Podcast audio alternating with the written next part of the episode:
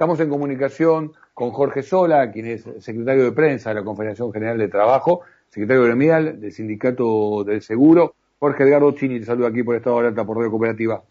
Hola Edgardo, ¿cómo te va? Buenas tardes. Gracias por atender. No sé cómo, cómo estás siguiendo esta negociación y, y, en todo caso, digo, primero una reunión que despertó expectativas optimistas con el presidente de la Nación y después una suerte de contrapunto en cuáles son las metodologías que, se utilizan para lograr estos objetivos. Bueno, a ver, en principio, digamos, la, reunión que hemos tenido con el presidente para mí ha sido en el marco del diálogo que venimos manteniendo con, con el doctor Fernández, es básicamente, digamos, reafirmar eh, la, el protagonismo que el movimiento obrero tiene en las decisiones de las políticas que lleva adelante el gobierno nacional. Y eso no solo ha sido ratificado por la reunión que hemos tenido en este último jueves, sino también este, por las políticas que eh, acertadamente se vienen llevando adelante para transitar una crisis sanitaria, pero que evidentemente pega en lo económico, pega en lo social y pega en lo laboral. Así que a partir de ahí, digamos, este, nos pareció muy productivo hablar sobre distintos temas que tienen que ver con la atención de la salud, con la generación de empleo, con los planes de vacunación, en un ámbito absolutamente distendido, pero no por eso menos este, protagónico por parte de, de los distintos dirigentes que representan algunas actividades muy centrales, ¿no? En la reactivación económica, como la construcción, el transporte, la, la metalurgia, lo financiero y de seguros también. Así que en eso, bueno, este, confiado en, que el presidente ha tomado nota de alguna problemática que le hemos llevado de manera puntual y, también, este, bueno, habernos sentido escuchado nos parece importante.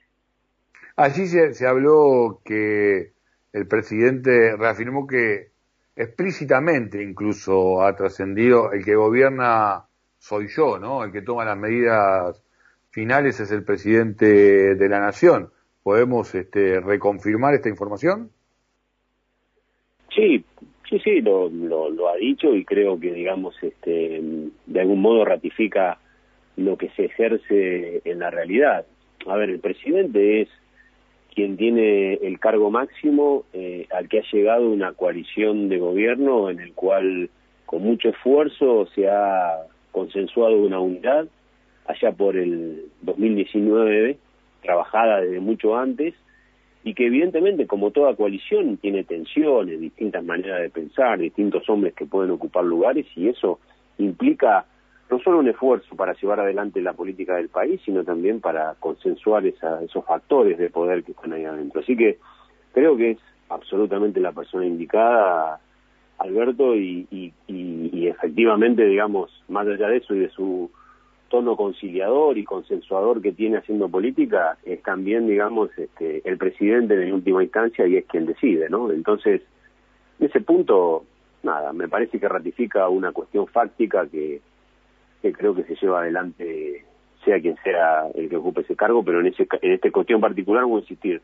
con una alianza dentro del peronismo que implica este, roles protagónicos de poder, ¿no? Digamos, este, la vicepresidenta es una una figura importantísima dentro de la política argentina. Eh, también está Sergio Massa, también están otros sectores que provienen de las distintas juventudes, está el movimiento obrero, están los gobernadores.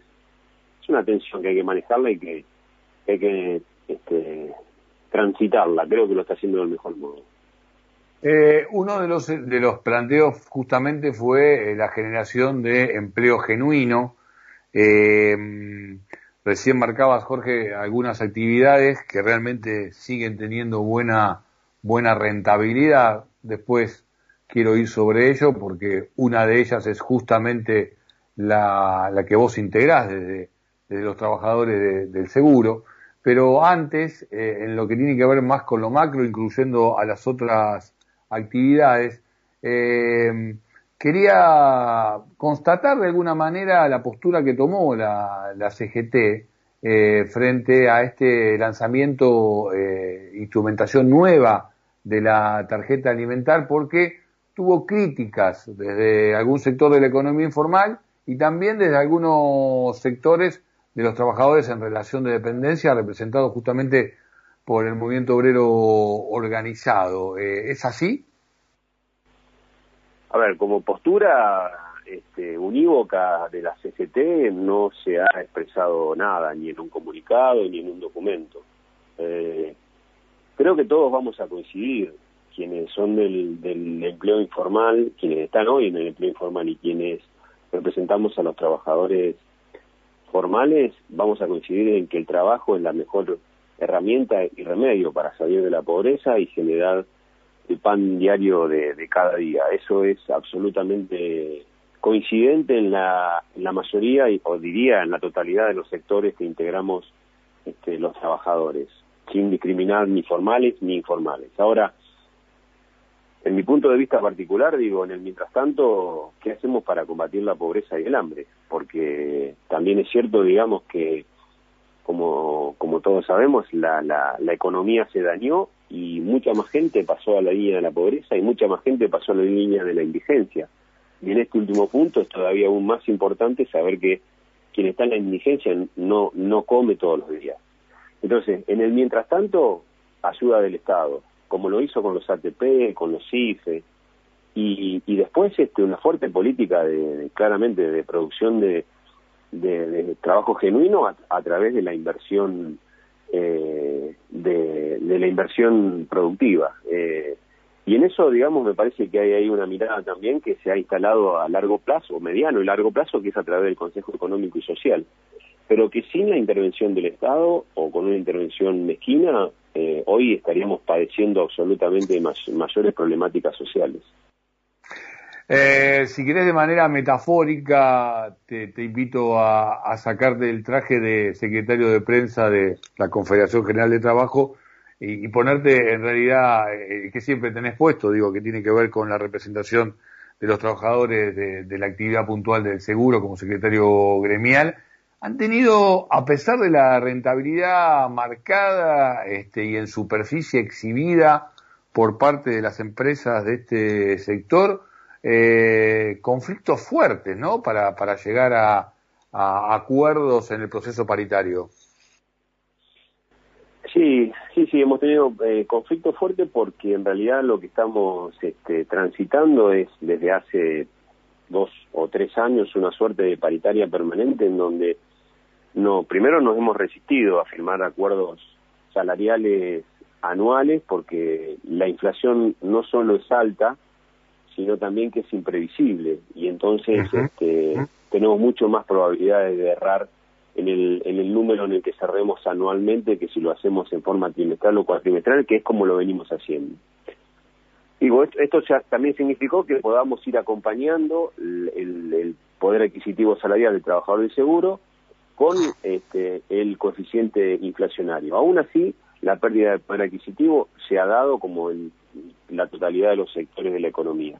Y nosotros lo que estamos reclamando es no perder ante la inflación y tal como ratificó el presidente, que lo volvió a ratificar en la reunión del jueves, al final del año, al final del 2021, las paritarias tienen que ganarle por dos, tres, cuatro o cinco puntos, depende de la actividad y la posibilidad que tenga, a la inflación. Bueno, en, ese, en esa pelea estábamos y, todavía lo estamos porque hemos firmado un acuerdo paritario en el cual vamos a tener un 32% de aumento desde el primero de enero, ya se hace percibió 11% y en mayo ahora se va a percibir 10%, pero digo, hasta septiembre eh, un 32% de aumento y nos quedan los últimos tres meses para ver hasta cuándo es la inflación y de ahí ganarle unos puntos más este, para poder ir recuperando el poder adquisitivo perdido. Bueno, convencer a, los empresarios de seguro no es fácil y es una actividad en la que mínimamente no ha perdido. Algunos han ganado, otros este, han empatado, pero perder no perdieron.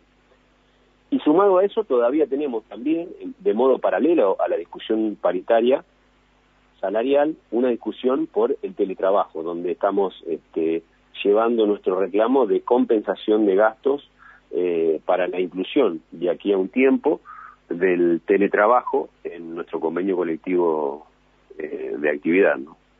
Sí, justamente hacia, hacia ahí va mi, última pregunta. Eh, porque la actividad invita, ¿no? A, la posibilidad, tanto que, que los trabajadores como que los sectores patronales eh, utilicen mucho esta, esta herramienta. Por ahí, no este, con, la, con la fuerza que, que, se usa hoy por hoy en este contexto de pandemia, pero uno tiende a pensar que en algunos sectores ha venido para, para quedarse y hay un esfuerzo mayor por parte de la representación gremial al respecto. Por eso me parece interesante y recojo lo último que recién decías, ¿no? Llevarlo directamente a que forme parte del convenio colectivo de trabajo. Sí, nosotros en ese, en ese punto, digamos, estamos preocupados claramente porque, bueno, nos ha servido como herramienta para que el trabajador se cuide, también para que no se pierda ni una sola fuente de trabajo desde eh, que se inició la pandemia hasta ahora, eh, pero también, digamos, tiene sus perjuicios. Y hemos hecho dos cosas que nos parecen importantes. La primera, una encuesta en, en un universo muy grande y representativo de los trabajadores, con un montón, un montón de ítems que nos pinta claramente una radiografía de, de qué es lo que falta y qué es lo que está bien dentro de lo que es el trabajo a distancia. Y la segunda es que hemos, a propuesta del gremio, se ha armado una comisión técnica para empezar a vislumbrar todas y cada una de las, de las aristas que tiene el teletrabajo. A partir de eso, el pasado jueves estuve hablando en, en, en, ocasión de la reunión con el presidente, estuve hablando con el presidente y con el ministro de Trabajo, Claudio Moroni, este, explicándole nuestra posición, nuestro trabajo que tenemos hecho, cómo lo venimos haciendo. Pareció de mucho interés y en el día de hoy el, ministro de Trabajo me, llama, me ha llamado para empezar a conformar una mesa de, teletrabajo en el cual vamos a incluir dos este, actividades que son que están atravesadas hoy, de hecho, por esto que es bancarios y seguros. Así que lo mismo iba a invitar al compañero Palazzo y es un momento para empezar a discutir.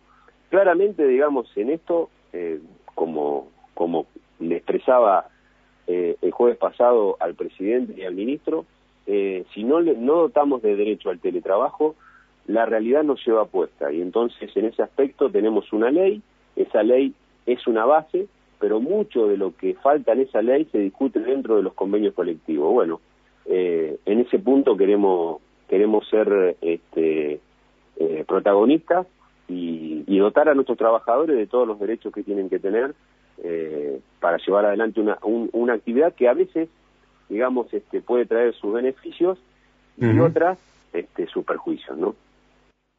Clarísimo, eh, y me parece muy interesante, digo, quiero este, remarcarlo para, para nuestros oyentes, digo, lo que estás planteando, porque que hay una sensación que se quedó a mitad de camino, ¿no? La normativa eh, en el Congreso de la Nación, también producto de las dificultades, de la incertidumbre del momento que estamos viviendo, pero que se adelantó eh, a pasos agigantados una, una discusión que ya, que ya se venía, ¿no? En el nuevo mundo del trabajo. Y en esto, como recién marcabas, Jorge, eh, tanto la actividad del seguro como la actividad bancaria tiene mucho para decir y en todo caso este, marcar un terreno para las próximas discusiones de los convenios colectivos, ¿no? Sí, claro, por supuesto. Primero cuidar todas las fuentes de trabajo, porque es muy probable que este, el teletrabajo sea eh, una automatización que no queremos que ningún trabajador quede sin la posibilidad de tener su, lugar de trabajo. Para eso hay que capacitar, hay que educar, es una tarea pendiente también. Y después la gran cantidad de derechos y, de percepciones que no son solamente laborales, también, también son psicosociales. Están encerrados trabajando en su propia casa. De lo que nosotros hemos visto, nadie quiere estar los cinco días de trabajo de lunes a viernes. Eh, con lo cual, digamos, todavía hay que recuperar esa, esa relación social, laboral, este, entre compañeros de trabajo, entre jerárquicos y entre la empresa y el trabajador. Bueno, es una tarea que, se viene y que evidentemente en un mundo en el que el trabajo ha cambiado por muchísimas razones, esta, digamos, no tiene a nosotros como, como protagonista por ser una actividad que básicamente está atravesada por, por la tecnología, ¿no? Jorge, gracias por esta comunicación, que termine bien el día. Muchas gracias a ustedes por, por preocuparse, que, le, que vayan una buena noche. Jorge Sola, secretario gremial del Sindicato de Seguro y secretario de Prensa de, de CGT, pasó por aquí por Estado de Alerta por la radio cooperativa.